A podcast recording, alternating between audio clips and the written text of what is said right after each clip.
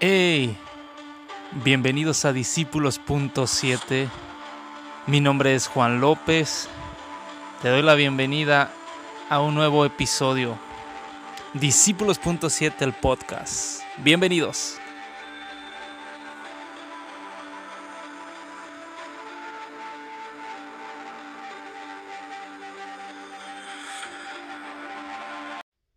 Yeah, pues ya estamos aquí una vez más en Discípulos.7 el podcast. Esto me emociona porque me encanta hacer Discípulos.7.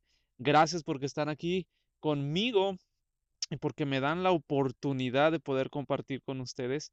Eh, quiero agradecer, quiero agradecer a todos aquellos que han estado orando por nosotros, que estuvieron orando por nosotros y sobre todo a todos aquellos que han tomado un poco de su tiempo para darnos la bienvenida a nuestra ciudad en la cual pues junto con mi familia, mi esposa, mis hijos, regresamos y en la cual nacimos, una de las ciudades más hermosas del mundo llamada Morelia. Y pues estamos felices y agradecidos con Dios por este proceso, por este nuevo inicio, este, esta nueva aventura que estamos emprendiendo. Y de verdad quiero agradecer a todos aquellos que, que se han tomado el tiempo para para mandarnos eh, saludos, para mandarnos este, bienvenidas, para mostrarnos su amor, porque Dios es bien bueno. Aprecio la bendición de Dios en los amigos y gracias, gracias, gracias a todos los que se han tomado este tiempo. ¿Sabes algo? Es un tiempo de retos, es un tiempo de, de confiar más en Dios, es un tiempo en el cual tanto tú como yo tenemos que arrebatar y estar prestos porque yo sigo creyendo que Dios va a hacer cosas grandes contigo y conmigo y con todo aquel que quiera tomarlo. Fíjate que he estado pensando mucho y he estado hablando mucho eh, en, en, el canal de YouTube, por cierto, si no lo han visitado, les invito a que lo visiten. Ahí está en YouTube como discípulos.7. Eh, hemos estado hablando mucho acerca de la fe y la esperanza. ¿Por qué me he metido un poco o mucho más bien, un mucho en lo que es la fe y la esperanza? Porque sabes algo, tanto tú como yo que vivimos en este mundo, estamos viendo cosas y las circunstancias a, a, partir de lo que empezó con el coronavirus fue, fue complicado y ha sido complicado para muchos en cuestiones de que muchos han perdido familiares, muchos han perdido su trabajo, muchos han estado batallando con incertidumbre y con un buen de cosas que pues, son entendibles, la realidad es esta. A veces quisiéramos que, que eso se, se quitara con cerrar los ojos o con buenos deseos o con simplemente buenas palabras de, de que esto va a acabar pronto y ya, pero la realidad es que no ha acabado pronto. ha durado más de lo que, que, pensábamos o que esperábamos. Pero también creo algo bien fuerte que, que Dios está hablando a nuestros corazones y que Dios está hablando a mi corazón. Yo creo que Dios está despertando a los violentos por su reino. Yo creo que Dios está inquietando a muchos ahorita que no hacíamos nada o que estábamos en stand-by, estábamos eh, parados, Dios está sacudiendo nuestro corazón. Y yo sí creo firmemente, muy fuerte, que Dios va a empezar a depositar en ti que estás siendo inquietado a buscar más a Dios, a volver a soñar, a volver a retomar los sueños, lo que Dios te ha hablado.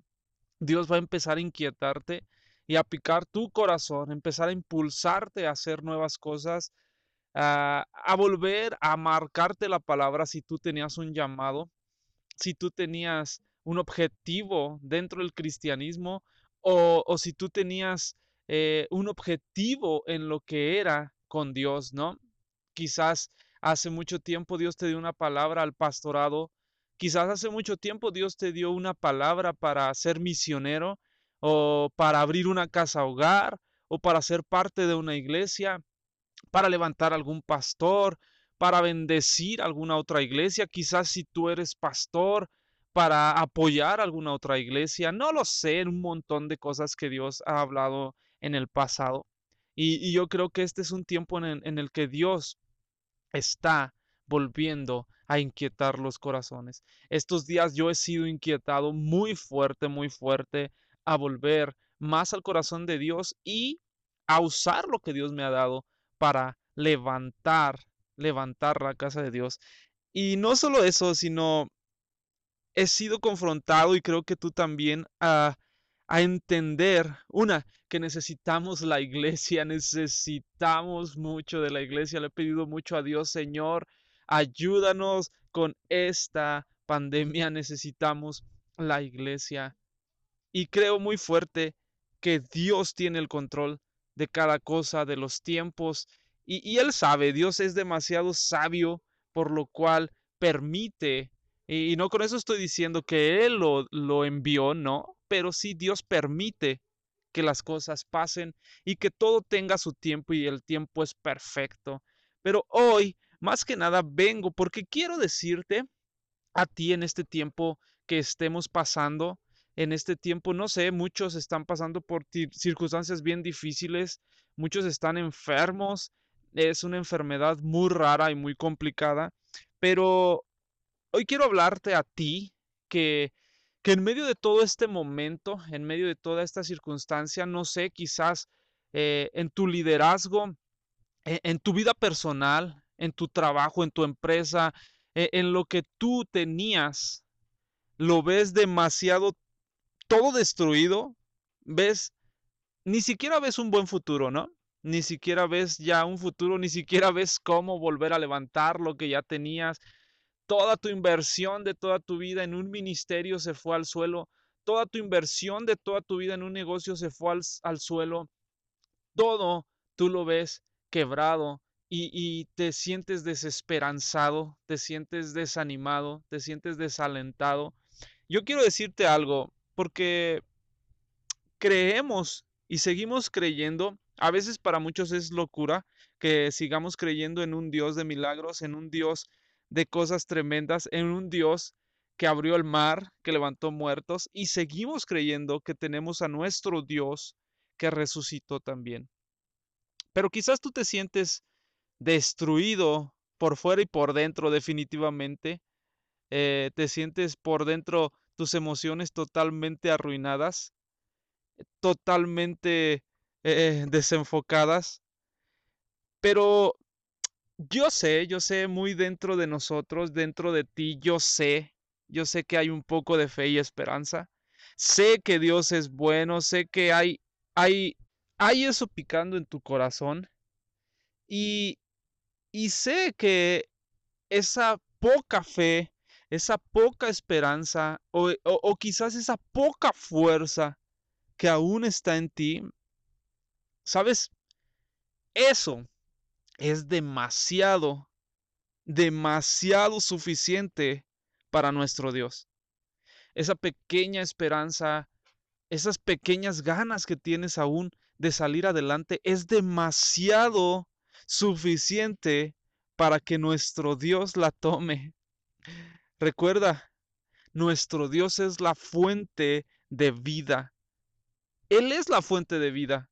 Él es el que puede abrir el mar. Él es el que puede sacar de, de lo vil, de lo despreciado, puede sacar lo mejor para bendecir. Así es que quiero animarte a esto porque yo sé lo complicado que es, yo sé mucha gente, hay cosas que de verdad a veces ni siquiera nosotros podemos entender porque no hemos pasado por eso, pero Dios sí lo entiende y Dios sí sigue activo Dios sí sigue funcionando, nuestro Dios sigue aquí, el Espíritu Santo sigue alentando. Y si tú tienes eso hoy en tu corazón, por favor, arrebata esta palabra para ti, arrebátala porque Dios te va a levantar, Dios te va a sacar. Dios va a tomar estas pocas fuerzas y te va a levantar porque es un Dios verdadero, es un Dios excelente. Recuerda, Él es la fuente de agua viva. Lo único que yo quiero pedirte con todo mi corazón es que te acerques a esta fuente, te acerques a esta fuente, eches tu balde, saques el agua y bebas. Bebe de esta fuente de agua viva que es nuestro Dios. No está perdido las cosas, no están perdidas. Perdido está el que deja de soñar, el que deja, el que simplemente deja todo y se avienta al precipicio. Y aún ahí yo sé que Dios te levantaría, pero yo quiero alentarte a esto, a que sigas con fe y esperanza. Sigue con fe y esperanza. Es monótono, yo lo sé, pero sabes, Dios nos está llamando en este tiempo a ti y a mí a seguir con fe y esperanza, porque algo grande viene. Y es un tiempo en donde también como como pámpanos dentro de de de Jesucristo, que es la vid verdadera, Dios está también usando esto para limpiarnos, para purificarnos, para llevarnos a nuevos niveles. Cuando tú y yo podamos un arbolito, cuando va a dar fruto y le vamos quitando las ramas, esas ramas que le estorban, créeme que para él es doloroso, pero eso le va a ayudar al crecimiento. Eso le va a ayudar a que su fruto sea un fruto agradable al paladar, un fruto perfecto para aquel que lo va a tomar. Y sabes algo, estos son tiempos bien complicados en los cuales eh, nos estamos sacudiendo, Dios nos está sacudiendo en todos los aspectos, pero lo importante de esto es que Él nos está echando abono también, nos está regando con agua también, nos está alimentando también, nos está dando esa oportunidad de acercarnos a la fuente de agua viva, esa cuando bebamos nunca más tendremos sed. Entonces tú y yo tenemos que entender que nos basta Jesucristo, que nos basta que Él está arriba de nuestra barca en medio de esta tormenta. Solo ese es, e, es lo que yo quiero llevarte a que te acerques a esa fuente.